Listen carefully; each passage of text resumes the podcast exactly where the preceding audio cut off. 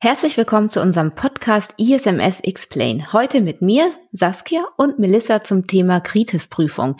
Wir besprechen heute alles Wichtige zu der Prüfung, so dass du jetzt nach unserer Folge am besten auf die Prüfung vorbereitet sein kannst. Viel Spaß!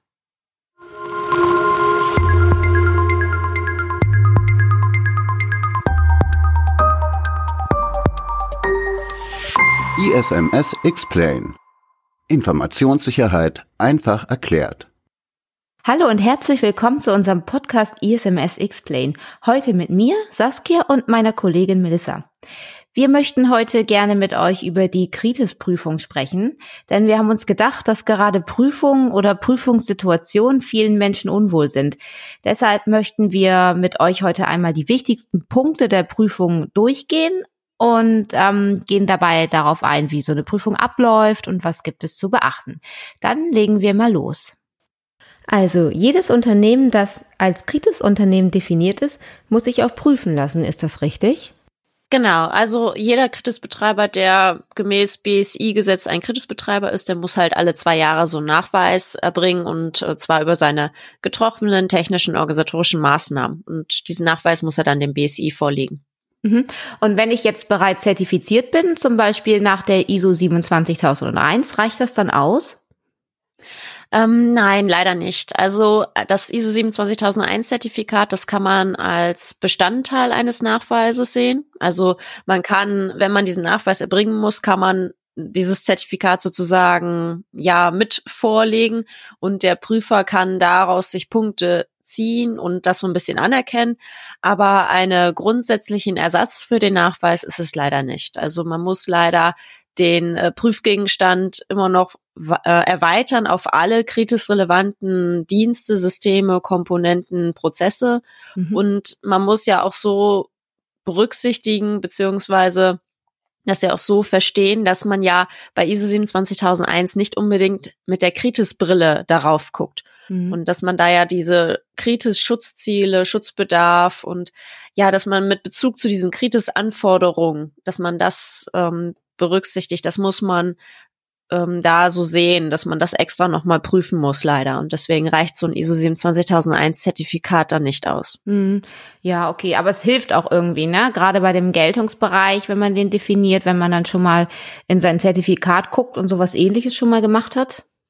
Genau, also ähm, was ich kenne, ist, dass viele Prüfdienstleister tatsächlich so eine Art ISO 27001 Zertifizierung anbieten, mit gleichzeitig, dass man diesen Nachweis zusätzlich erfüllen kann. Also dann äh, ist der Prüfer noch mal einen Tag länger da, also je nachdem, wie groß das Unternehmen ist, ähm, und dann prüft er diese Anforderungen für Paragraph 8a gleich mit und dann kann sozusagen dieser Nachweis auch gemacht werden gleichzeitig. Also es ist dann ein bisschen mehr Aufwand und ähm, aber man muss nicht unbedingt dann ein extra Audit dann machen. Ah, das wäre ganz cool, dass man das dann mit abfrühstücken kann. Und wie ist es mit einer äh, C5-Zertifizierung?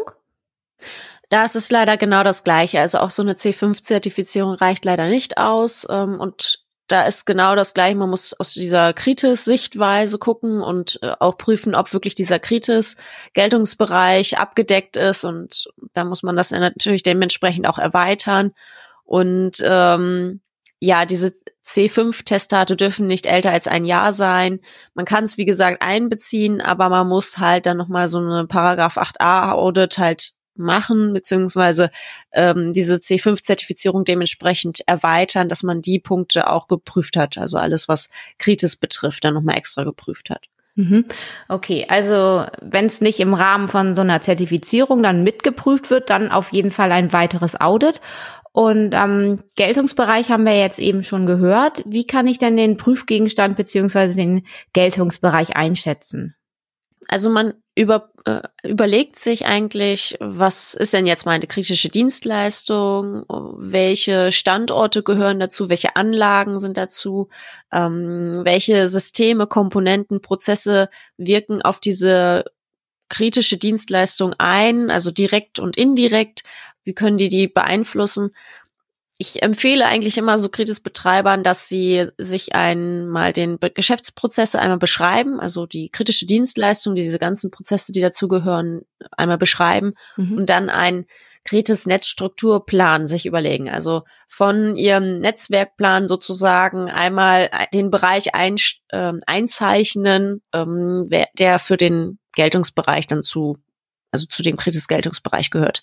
Mhm. Und ähm, es hilft auch, dass man nochmal auflistet, was jetzt welche Technik eigentlich oder welche Systeme eigentlich wirklich kritisch relevant sind. Mhm. Und auch so eine Abgrenzung zu anderen Systemen. Also wenn man ein größeres Konzern, ein größerer Konzern ist, dann sollte man natürlich auch ein bisschen abgrenzen. Man muss nicht unbedingt dann ja alles prüfen, was nicht unbedingt zur kritischen Dienstleistung irgendwie einen Einfluss hat auf die kritische Dienstleistung. Das muss man natürlich dann nicht dann zusetzen. Mhm. Und äh, man sollte natürlich auch so technische organisatorische Schnittstellen, also zu anderen Netzwerken, zu anderen Prozessen dann auch äh, definieren und auch hier eine Abgrenzung durchführen. Und wichtig für den Prüfer ist halt, dass man sich frühzeitig Klarheit über den Geltungsbereich schafft. Also einfach so in eine Prüfung da reinzugehen, würde ich nicht empfehlen. Ja sondern man sollte sich schon klar darüber sein, wie viele Standorte müssen jetzt eigentlich wirklich geprüft werden mhm. ähm, und wie läuft die, soll die Prüfung denn eigentlich auch ablaufen? Was, äh, was hat man denn dann für einen Kritisbetreiber? Die sind leider ja auch immer ein bisschen unterschiedlich. Da kann man leider nicht so wirklich mit dem Standard-Prüfschema äh, da ähm, aufkreuzen. Ja. ja, Okay, und ähm, ja, wo du gerade Schnittstellen erwähnt hast, Schnittstellen gibt's ja auch oft zu externen Dienstleistern und ähm, viele Unternehmen beschäftigen ja auch externe Dienstleister, sei es äh, Wirtschaftsprüfer oder wenn das Rechenzentrum ausgelagert ist. Müssen die bei Kritis ebenfalls betrachtet werden? Mhm, genau. Also alle externen Schnittstellen, Kommunikationsverbindungen etc., die muss man betrachten, die irgendwie einen Einfluss auf diese kritische Dienstleistung haben können, und zwar direkt oder indirekt. Mhm. Und das kann ja sein mit, wie du schon sagtest, mit äh, Fernwartung durch Dritte vielleicht oder dass man halt ein Aus, ähm, also Outsourcing betrieben hat, dass irgendwelche ja, irgendwelche Partnerunternehmen sogar noch mitspielen. Also das sind alles ja. so Schnittstellen, die man beachten muss. Mhm. Ähm, die externen Dienstleister, also das wird meistens nicht so wirklich berücksichtigt, aber die externen Dienstleister, die unterliegen eigentlich den gleichen Anforderungen wie ein Kritisbetreiber. Also auch die müssen dementsprechend die kritische Dienstleistung schützen. Mhm. Aber die Prüfung von externen Dienstleistern wird nicht während dieses dieser Nachweisprüfung findet die statt. Also das ist die Nachweisprüfung von so einem Kritisbetreiber. Da geht der Prüfer nicht hin zu den externen Dienstleistern und überprüft die, sondern die Verantwortung, dass diese technischen, also das angemessene technische organisatorische Maßnahmen getroffen werden, um halt eine kritische Dienstleistung zu schützen, die liegt immer noch beim Kritisbetreiber. Mhm. Und äh, der Prüfer prüft den im Nachweis eigentlich nur den Kritisbetreiber selber. Mhm. Okay. Das heißt, ich muss dann als Kritis-Betreiber prüfen, ob die externen Dienstleister dann die Anforderungen einhalten. Ähm, wie mache ich das am besten? Das ähm, erfolgt meistens über die Dienstleistersteuerung. Also da gehört dann zum Beispiel eine Richtlinie für Dienstleister dazu. Dann macht man sich vielleicht einen Auditplan fertig, äh, indem man ja, sich überlegt, wann erfolgt eigentlich eine Prüfung der Dienstleister und wie werden die Dienstleister überprüft, dass man zum Beispiel vor Ort Prüfungen durchführt oder ein weiteres externes Unternehmen für die Prüfung beauftragt mhm. oder dass man Fragebögen ausfüllen lässt. Okay. Dann überlegt man sich natürlich so Checklisten für die Audits. Also was soll denn jetzt nun genau geprüft werden? Egal, ob man vor Ort oder Fragebogen ausfüllt. Man muss sich ja überlegen, was muss geprüft werden, damit wir sicherstellen, dass der Dienstleister meine kritische Dienstleistung nicht beeinträchtigt oder mhm. zu einem Ausfall führt etc. Mhm. Und äh, dass man natürlich auch irgendwie vorhandene Auditberichte dann ähm, ja vielleicht auch sozusagen einsehen kann. Das könnte man natürlich dann auch immer machen als Prüfung. Mhm, und okay. das empfehle ich auch immer so den Prüfern. Also ich biete ja Seminare für die zusätzliche Prüferfahrenskompetenz an. Und das empfehle ich dann immer, dass man dann sich anschaut, diese Berichte, diese Auditberichte, wie der Kritisbetreiber denn seine Dienstleister geprüft hat. Okay. Ähm, in der Folge Was ist Kritis haben wir ja besprochen, dass äh, Kritisbetreiber die IT-Störung melden müssen. Im besten Fall, ja, äh, haben sie Maßnahmen, um im Vorfeld dem entgegenzuwirken, oder? Ja, genau. Hm, am besten sollte diese Störung gar nicht eintreten. Ja. Und wenn doch, wie gehen Sie am besten mit Schwachstellen und Bedrohungen um? Hm. Also am besten ist es natürlich im ersten Moment, also man kann jetzt ja nicht schlecht sagen, mit der Schwachstelle geht man so um, mit der Bedrohung geht man so um. Äh, man weiß ja nicht genau, was man mit Kritisbetreibern da irgendwie herausfindet, aber ähm, um herauszufinden, wie man sozusagen seine kritische Dienstleistung vor Schwachstellen und Bedrohungen äh, schützt, muss man sie natürlich irgendwie identifizieren. Mhm. Und äh, daran kann man sich so ein bisschen an der ISO 27001, der 27002, der 27005 orientieren, aber auch der IT-Grundschutz vom BSI ist da auch sehr hilfreich, um herauszufinden, was vielleicht für Gefährdungen auf die kritische Dienstleistung wirken können.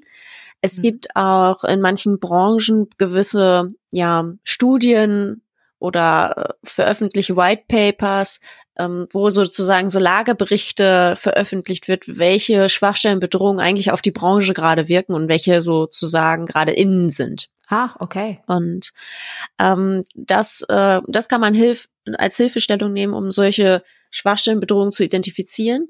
Mhm. Und ähm, es gibt dann natürlich auch noch die Orientierungshilfe für B3S. Da sind auch noch mal so Kategorien genannt, die sind aber so ein bisschen allgemein. Also die findet man auch im IT-Grundschutz, die findet man auch bei ISO 27001, 27002. Ähm, aber kann man auch nehmen, um erstmal anzufangen, seine Risikoanalyse sozusagen zu betreiben. Mhm. Genau, und wo du gerade Risikoanalyse erwähnt hast und auch ähm, ISO 27001, mm, da ist es ja durchaus manchmal so, dass Risiken akzeptiert werden dürfen. Ist es da auch so? Mhm.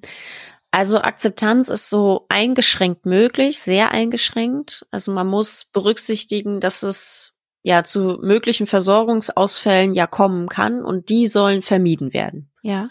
Und das ist das oberste Gebot sozusagen. Darauf liegt der Fokus. Und ähm, wenn man jetzt in der Risikoanalyse feststellt, der Betreiber sagt, na ja, also wirtschaftlich rechnet sich das hier nicht, dass ich die und die Maßnahme umsetze, um das Risiko zu vermeiden, oder zu verringern, dann bekommt man da Probleme, weil betriebswirtschaftliches Risiko wird nicht, ähm, ist nicht ausreichend als Grund, um halt eine Maßnahme nicht umzusetzen. Hm. Sondern es geht tatsächlich darum, dass wenn irgendwie es zu Versorgungsengpässe bei der oder Ausfälle bei der Bevölkerung kommt, ähm, das muss vermieden werden.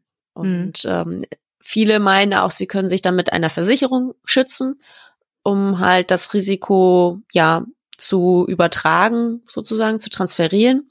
Mhm. Aber auch das ist nicht ausreichend. Also man kann zusätzlich natürlich immer eine Versicherung abschließen, aber als Hauptmaßnahme ist das nicht ausreichend. Ja. Und ähm, ich glaube, ich habe das in einer Folge, Kritis-Folge schon mal erwähnt, aber wenn jetzt das Brot oder das Wasser oder Strom fehlt ähm, und dann die Versicherung ankommt, ja, aber hier hast du fünf 500 Euro dafür, dass die letzten drei Wochen der Strom nicht da war und äh, oder Heizung ausgefallen ist. Ähm, wir haben jetzt ja gerade Februar 2021 und es bei mir liegt Schnee hm. ähm, und es sind glaube ich minus 10 Grad hier. Ähm, wenn die Heizung ausfällt, also dann interessiert mich da nicht, dass da eine Versicherung ankommt mit 500 Euro. Also ja klar. Mhm. Ja, total verständlich. Also ähm, gerade wenn irgendwie so ein Risiko, wie du schon erwähnt hast, dann äh, entdeckt wird, dann reicht es auch nicht, wenn ich irgendwie eine Maßnahme habe und ich plane die nur, schreibe die irgendwo auf und es ist dann nicht irgendwie umgesetzt, richtig? Mhm, genau. Also Maßnahmen müssen auf jeden Fall konkret umgesetzt sein. Ähm, theoretisch, also es ist natürlich Theorie, so in der Praxis sieht es immer anders aus, aber in der Theorie ist es eigentlich so, normalerweise soll man eine Risikoanalyse betreiben und am Ende darf nichts mehr offen stehen, wenn man dann in so eine Prüfung kommt. Mhm. Und wenn man dann diese Prüfung hat und wir sind ja in der Realität, ähm, es ist eine, eine Risikoanalyse ist nie zu Ende und eine Risikoanalyse hat natürlich immer, wenn man sie wieder aktualisiert, findet man was Neues heraus und dann muss man natürlich auch eine Maßnahme dann planen, damit man sie dann umsetzt. Mhm. Und ähm, man muss sich dann klar sein, dass wenn man so eine Prüfung dann macht, also der Kritisbetreiber so einen Nachweis dann, so eine Nachweisprüfung durchführt, dass dann, wenn sobald eine Maßnahme nur geplant ist und sie nicht noch nicht umgesetzt ist, dann wird das an diese Sicherheitsmängelliste, also man soll ja, der Prüfer soll ja eine die Sicherheitsmängel dann ja auflisten, die mhm. er festgestellt hat während der Prüfung. Das wird dann in diese Auflistung dann aufgenommen. Okay. Ja, gut. Also ähm, wir nehmen ja mehrere Folgen zu Kritis auf. Wir wissen jetzt noch nicht genau in welcher Reihenfolge, aber diese wird sehr wahrscheinlich nicht die erste sein. Und ähm, wenn ich als Kritis-Betreiber jetzt unsere ganzen Folgen gehört habe, dann bin ich ja schon richtig gut vorbereitet. Ne? Weiß was über Geltungsbereich, was Kritis überhaupt ist, welche Gesetze dem zugrunde liegen. Ähm, aber trotzdem gibt es viele Menschen, die machen Prüfungen nervös. Melissa, wie kann man sich am besten vorbereiten? Hast du da irgendwelche Tipps. Maßnahmen, die man umsetzen kann? Ja, also mir hilft es immer, wenn ich irgendwie in eine Prüfung gehen muss. Ich weiß ganz genau, was vielleicht passieren wird oder ähm, ich weiß ganz genau, ähm, welchen Ablauf die Prüfung hat. Ähm, das hilft mir jedenfalls. Ähm, also es ist so, dass das äh, Bundesamt ähm, kann halt für diese Sicherheitsaudits, Prüfung und Zertifizierung, kann es Anforderungen tatsächlich an diese Durchführung und ähm, welche Sachen oder beziehungsweise Maßnahmen wirklich umgesetzt werden müssen, kann es festlegen. Mhm. Im Moment gibt es das noch nicht wirklich, außer für Rechenzentren. Da gibt es diesen Pflichtanforderungskatalog den mhm. müssen Rechenzentren, die Kritisbetreiber sind, dann tatsächlich umsetzen. Mhm. Aber ansonsten gibt es nur so eine Orientierungshilfe zu nachweisen und es gibt diesen Kritis Anforderungskatalog, aber das ist diese beiden Kataloge beziehungsweise die Orientierungshilfe und dieser Kritis Anforderungskatalog, das ist nicht verpflichtend. Mhm. Und ähm, im Moment ist es so, dass man dann immer noch selber feststellen kann, beziehungsweise der Kritisbetreiber kann selber für sich feststellen, was ist denn jetzt von seinen von den technischen organisatorischen Maßnahmen wirklich angemessen? Was muss er denn da umsetzen? Okay. Es kommt im neuen Gesetzesentwurf, ähm, der jetzt ja rausgekommen ist im Dezember, beziehungsweise bei der EU ja vorliegt und noch eine Sperrfrist hat, mhm. der beziehungsweise bis Mitte März eine Sperrfrist hat, der sagt, dass sozusagen Systeme zur Angriffserkennung verpflichtend eingesetzt werden müssen. Mhm. Das ist dann, wenn der dann umgesetzt in Kraft tritt, wirklich ein nationales Gesetz dann umgesetzt wird. Ähm, das müssen wir dann abwarten, ob das noch so kommt, weil im Moment äh, liegt er ja noch in der Sperrfrist bis Mitte März. Ja, okay. Ja, gut, immerhin gibt es ein paar Sachen, die verpflichtend sind und sonst äh, Orientierung, das hilft ja schon mal weiter bei der Planung. Und ähm, wie läuft die Prüfung dann genau ab? Also was muss ich als Kritisbetreiber tun, um den Nachweis zu erlangen? Hm. Also er muss, der Kritisbetreiber muss dann diese Prüfdienstleister mit der Prüfung beauftragen und der Prüfdienstleister schickt dann ein Prüfteam zum Kritisbetreiber, um dann diese Prüfung durchzuführen. Das ist ganz grob gesagt, so läuft das dann ab. Okay, und wie findet man so einen geeigneten Prüfdienstleister? Ja, also die Prüfungen dürfen alle akkreditierte Zertifizierungsstellen von der DAX durchführen aber auch zertifizierte IT-Sicherheitsdienstleister, also die vom BSI zertifiziert wurden. Mhm. Dann Wirtschaftsprüfer dürfen die Prüfung durchführen und es gibt noch anerkannte Prüfstellen oder so eine Art, man kann dem BSI so eine Art Selbsterklärung ja darstellen, dass man jetzt dazu geeignet ist, ähm, ein Prüfdienstleister für diese Prüfung sein. Das ist mir aber ehrlich gesagt nicht bekannt, wer da drunter fällt. Okay. Gut, also man muss auf jeden Fall dann irgendwie sich zertifizieren lassen oder ein Zertifikat haben, um die Prüfung durchzuführen. Genau. Mhm. Okay, und die Prüfung wird dann von einem Team durchgeführt. Welche Kompetenzen muss denn das Team haben? In der Orientierungshilfe zu nachweisen, da wird sozusagen vom BSI so ja ein bisschen definiert, welche Kompetenzen das äh, Prüfteam erfüllen muss. Also zum Beispiel die zusätzliche Prüfverfahrenskompetenz muss davor liegen. Das kann zum Beispiel durch eine zwei- bis dreitägige Schulung erfolgen, dass man sich da speziell ausbilden lassen kann. Mhm. Mm, dann gibt's die Audit-Kompetenz, die IT-Sicherheitskompetenz und die Branchenkompetenz. Und da ist immer so, ja, kann sozusagen der Prüfdienstleister selber definieren, was für ihn das jetzt genau bedeutet. Also man kann zum Beispiel sagen, innerhalb der letzten drei Jahre muss man an so und so vielen Audits teilgenommen haben. Dann hat man die Auditkompetenz erfüllt mhm. und äh, in den letzten acht Jahren muss man zum Beispiel fünf Jahre Berufserfahrung im Bereich IT haben und vielleicht nochmal davon drei Jahre im Bereich IT-Sicherheit, um diese IT-Sicherheitskompetenz zu erfüllen. Mhm. Und die Branchenkompetenz, die ist ein bisschen schwierig, da sagen die meisten, dass sie sich dort einen Fachexperten dazu holen, weil mhm. so Branchenkompetenz, na ja, das sagt ja schon aus, man sollte schon irgendwie ein bisschen Berufserfahrung in der Branche, also in diesem Geltungsbereich irgendwie haben. Ja. Und ähm, jetzt ein Jahr Berufserfahrung würde ich jetzt auch nicht wirklich als Branchenkompetenz ja ansehen. Deswegen wird bei der Branchenkompetenz meistens ein Fachexperte dafür eingesetzt. Okay. Und ähm, muss jeder aus dem Prüfteam alle Kompetenzen abdecken oder wie ist das? Mm, nein, also es kann sozusagen ein Mitglied des Prüfteams kann alle Kompetenzen erfüllen. Mhm. Ähm, es kann aber auch jedes Mitglied des Prüfteams kann eine Kompetenz erfüllen. Also das ist, ähm, es ist nur wichtig, dass insgesamt diese vier Kompetenzen in dem Prüfteam erfüllt werden. Mm, also okay. Also wenn man jetzt zwei Prüfer hat, dann sollte einer eine Kompetenz vielleicht erfüllen und der andere alle anderen drei oder jeder zwei, ne? also je nachdem. Aber alle Kompetenzen müssen irgendwie erfüllt werden. Aha, okay. Und ähm, auch wichtig zu wissen ist, dass das Prüfteam immer von mindestens zwei Personen bestehen sollte. Sozusagen das Vier-Augen-Prinzip gilt dort. Mhm.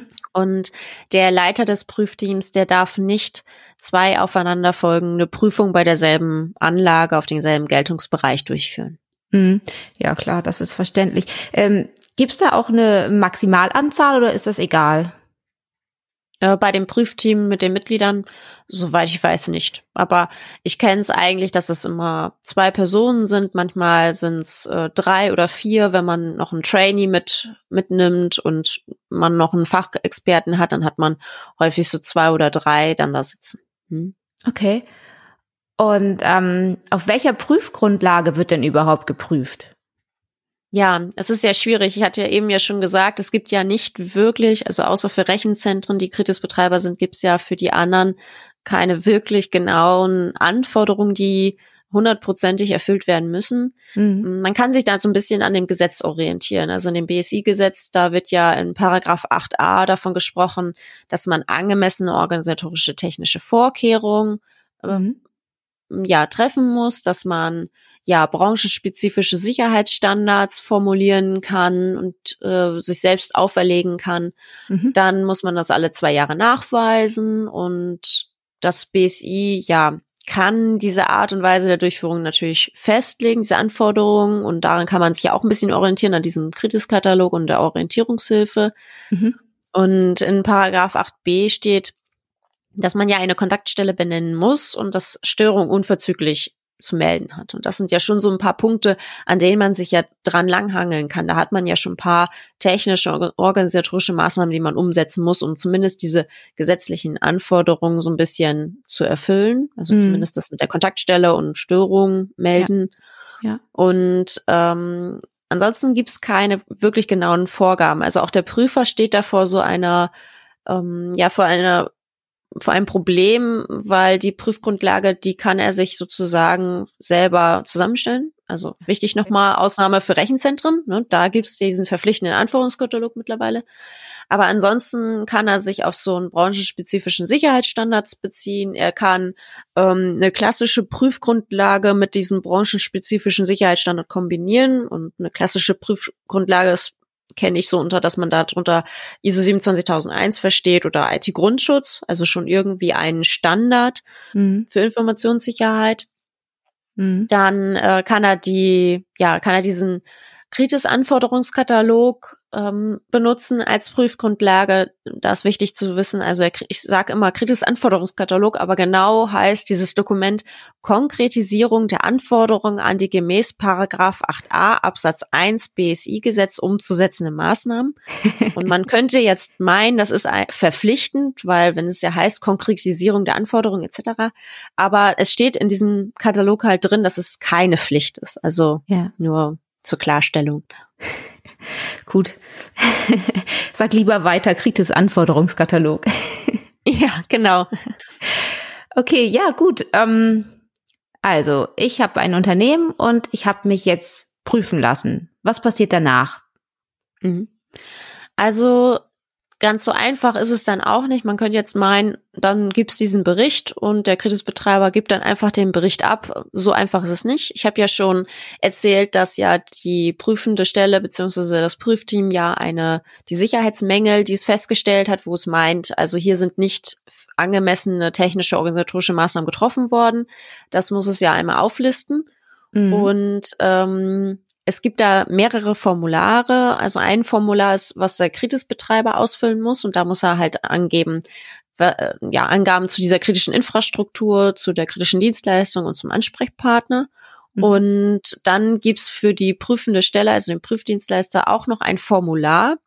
Mhm. Da muss die prüfende Stelle ausfüllen, wie die Prüfung durchgeführt wurde, wie das, ähm, wie die, wie das Prüfergebnis aussieht, also Angaben zum Prüfergebnis und diese festgestellten Sicherheitsmängel, dass man das, also diese Auflistung der Sicherheitsmängel, dann natürlich auch, ob diese prüfende Stelle und das Prüfteam eigentlich geeignet ist. Das ist das mit der, ja, dass es zum Beispiel eine akkreditierte Zertifizierungsstelle von der DAX ist oder dass das Prüfteam alle Kompetenzen erfüllt Mhm. Und diese Unterlagen, ähm, die die prüfende Stelle sozusagen ausfüllen muss mit dem Formular und dem äh, Prüfbericht und äh, dem Auflistung der Sicherheitsmenge, das schickt es an den Kritisbetreiber und der Kritisbetreiber sendet dann das ausgefüllte Formular KI nennt sich das, wo er ja seine Angaben macht mhm. und die Unterlagen vom Prüfdienstleister an das BSI. Mhm. Und interessant ist dann, also das BSI guckt dann, ob denn jetzt diese Formulare, der Auditbericht und diese Auflistung der Sicherheitsmängel dann eingegangen sind. Also so eine Vollständigkeitsprüfung okay. macht es dann. Ja. Ähm, dann gibt es eine Empfangsbestätigung. Also wenn alle Unterlagen sozusagen, die auf jeden Fall eingereicht werden müssen, da sind, dann gibt es mhm. darüber eine Bestätigung, dass die eingegangen sind. Mhm. Und danach kann es sein, dass man vielleicht vom BSI erstmal nichts mehr hört. Okay. In, in, guten Fällen hört man dann nichts mehr vom BSI. Ja. Also so eine Bestätigung, dass diese Nachweisprüfung erfolgreich bestanden wurde, das gibt es nicht. Also das gibt es in diesem Nachweisprüfprozess nicht. Das macht nicht der Prüfer, sondern der Prüfer sagt einfach nur, ähm, da ist noch was zu tun. Das würde er anders machen an der Stelle vom Kritisbetreiber. Mhm. Da müsste der Kritisbetreiber also noch ein bisschen nacharbeiten. Mhm. Und das BSI hat ja die Möglichkeit, Sicherheitsmängel zu, ja, zu beanstanden, beziehungsweise dass es dem Kritisbetreiber auferlegt, dass es Sicherheitsmängel, ja, dass der Kritisbetreiber Sicherheitsmängel behebt. Aber solange man nichts hört vom BSI, war es das eigentlich. Also eigentlich kann man sagen, man legt die, gibt die Unterlagen ab, man bekommt eine Empfangsbestätigung, dass die Unterlagen angekommen sind und dass zumindest die Mindest, ähm, Mindestunterlagen, die eingereicht werden müssen, äh, ja vorliegen. Ja. Aber ob jetzt das alles bestanden wurde oder ähm, ob der Krisisbetreiber jetzt sagt, äh, er hört jetzt erstmal zwei Jahre nichts mehr vom BSI, also das das gibt es alles nicht. Also es kann innerhalb dieser zwei Jahre immer noch vom BSI irgendwelche Anforderungen kommen, irgendwelche Fragen, also Rückfragen zu dem Prüf, zu dieser Prüfung und ähm, also eine Bestätigung, dass man jetzt sagt, so wie bei ISO 27001, so jetzt bekommt man ein Zertifikat und das kann man sich an die Wand hängen. Das, das gibt es leider nicht. Ach, schade, kein Zertifikat zum Hinhängen. Ja, schade. Ja. Vielleicht kommt das ja noch, wäre schön. ja, oder? Ne? Also ich, gerade wenn man irgendwie die Prüfung macht, dann hat man ja quasi durch das Zertifikat so eine Art Belohnung, ne? Und mhm. auch schade. Genau ja, vielleicht äh, kommt ja noch ein EU-Mitgliedsstaat darauf und ähm, hat das noch als kleine Änderung jetzt. Für den Gesetzesentwurf. Für den genau. Gesetzesentwurf, ja. Werden wir Mitte, Ende März sehen. Gut. Ja, damit sind wir auch schon wieder am Ende unserer Folge und wir hoffen, wir konnten euch so ein bisschen die Unsicherheit gegenüber einer Kritisprüfung nehmen. Danke, Melissa. Mir hat's viel Spaß gemacht und ähm, danke euch fürs Zuhören. Wie immer haben wir in den Show Notes die wichtigsten Infos für euch verlinkt. Und ähm, ja, wir freuen uns über Abos und positive Bewertungen, aber auch natürlich über eure Fragen, Lob und Kritik, die ihr gerne an podcast.isms-x-plane.de schicken könnt. Bis zum nächsten Mal.